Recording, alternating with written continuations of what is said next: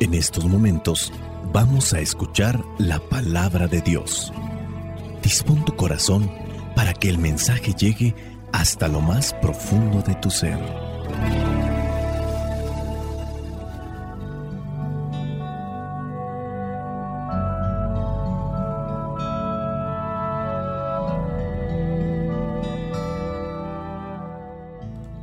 El Evangelio que la iglesia nos presenta para el día de hoy corresponde a Marcos, capítulo 3, versículos del 13 al 19. Dice así, Después Jesús subió a un cerro y llamó a los que le pareció bien. Una vez reunidos, eligió de entre ellos a doce, para que lo acompañaran y para mandarlos anunciar el mensaje. A estos les dio el nombre de apóstoles y les dio autoridad para expulsar a los demonios. Estos son los doce que escogió.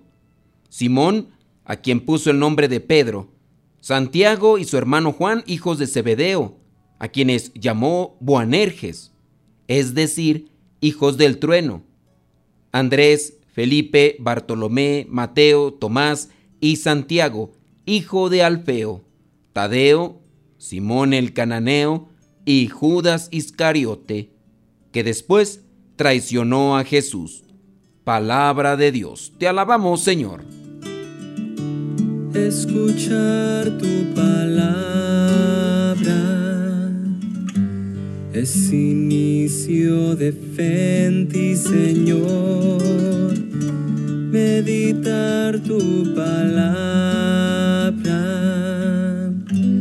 es captar tu mensaje de amor, proclamar tu palabra, Señor, es estar embebido de ti, proclamar tu palabra, Señor, es ya dar testimonio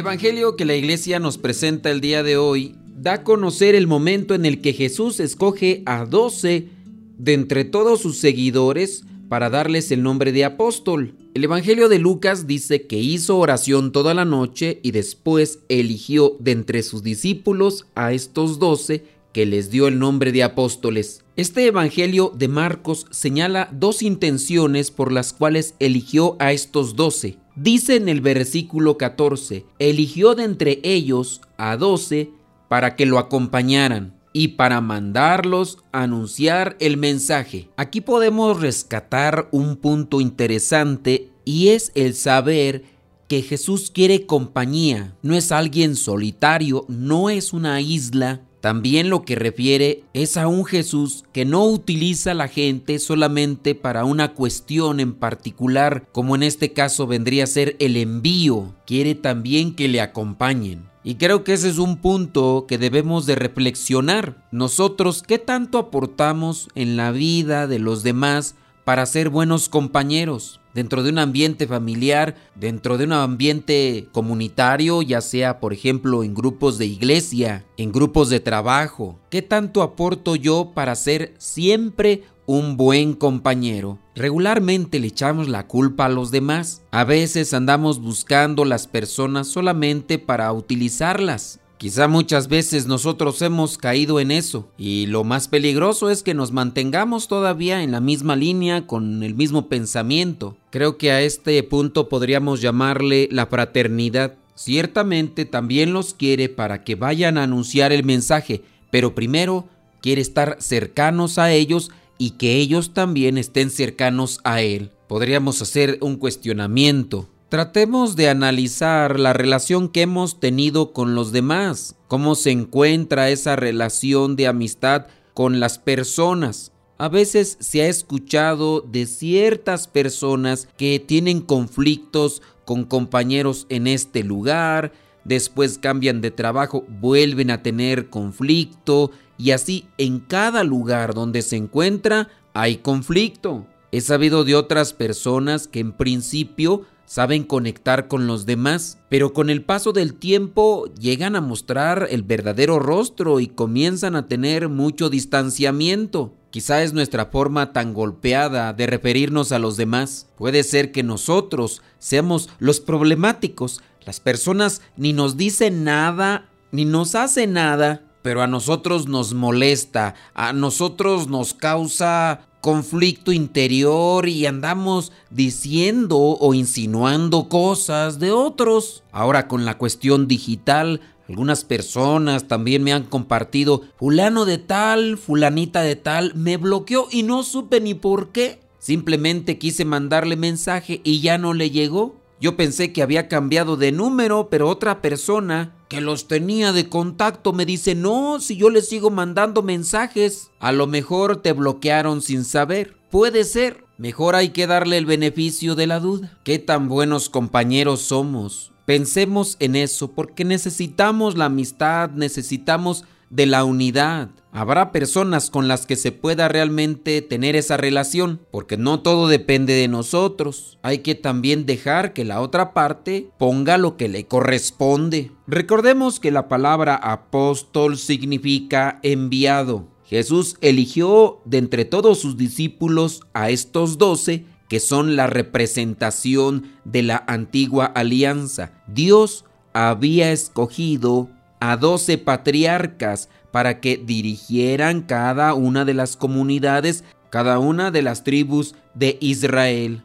Ya no son doce tribus, ahora son doce apóstoles. Estos serán los compañeros de Jesús, serán los enviados de Jesús, y por eso les da dones espirituales. Dice el versículo 15 que les dio autoridad para expulsar a los demonios. Ya habíamos dicho antes que el evangelista Marcos hace mucho énfasis en lo que vendría a ser los demonios. El tiempo de Marcos, que es más o menos en el año 70, se hablaba mucho de esto. La gente tenía mucho temor, pero con Jesús debemos de tener esperanza, debemos de tener fe, debemos de tener confianza. Veamos que solamente a sus elegidos nuestro Señor Jesucristo les dio potestad, les dio autoridad para expulsar a los demonios. Otra característica más que se me estaba pasando con relación a la antigua alianza es cuando encontramos en el Antiguo Testamento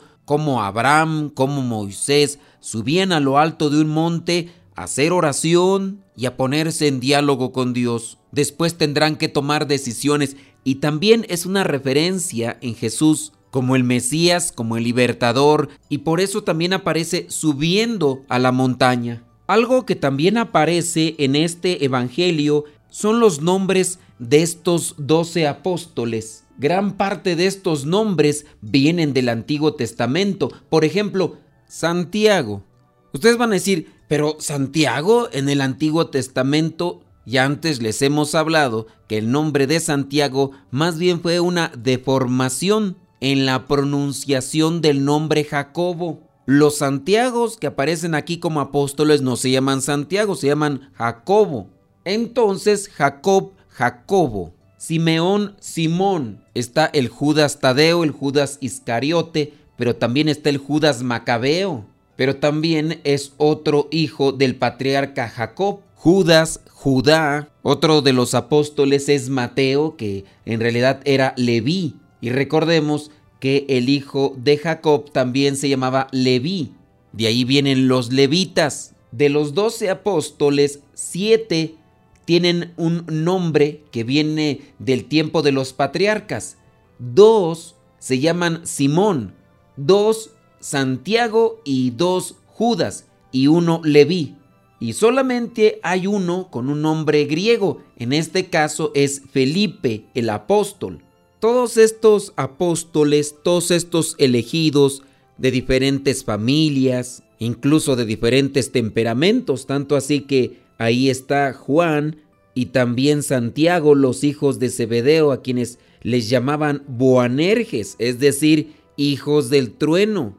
Dios es el que nos llama, Dios es el que nos elige y nos une en comunidad. Dios es el que también nos va purificando, nos va haciendo dóciles en la medida en que nos abandonamos ante su presencia. vale la pena recordar los motivos por los que estamos juntos. Yo pertenezco a una comunidad religiosa. Debo tener muy presentes aquellos motivos por los cuales decidí entrar en esta familia misionera. Tienen que ser motivos de caridad, tienen que ser motivos de amor, de generosidad, de desprendimiento, de entrega. No se puede mantener la unidad si hay siempre motivos egoístas en medio de nosotros. De hecho, si no hay unidad, no hay fortaleza. Y no puede haber unidad si hay soberbia, orgullo o egoísmo. Podemos realizar grandes cosas y bonitas si nosotros anteponemos nuestros principios y buscamos cumplir con la voluntad de Dios.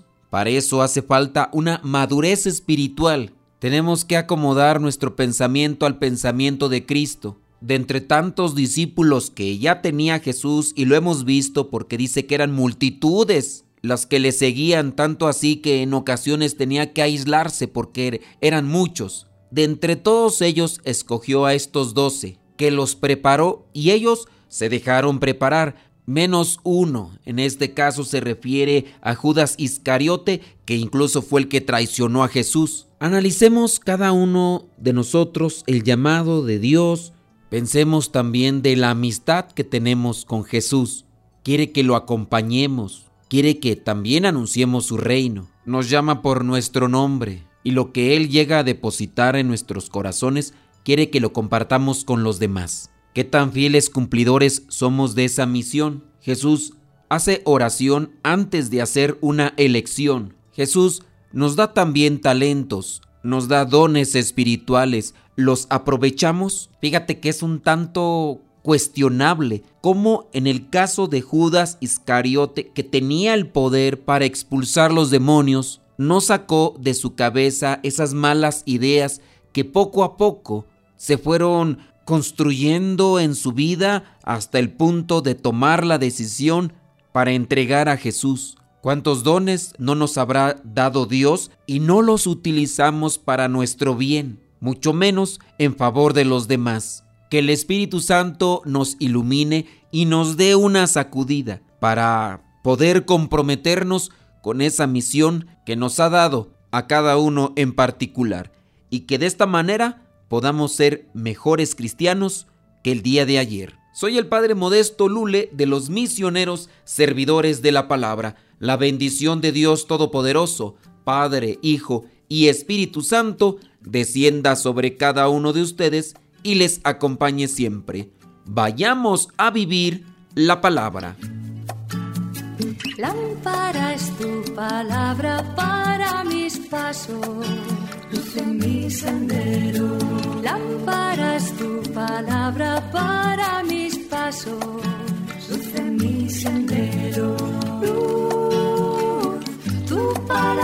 es la luz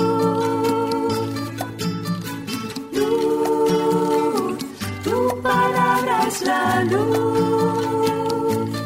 Yo guardaré tus justos mandamientos. Señor, dame vida según tu promesa.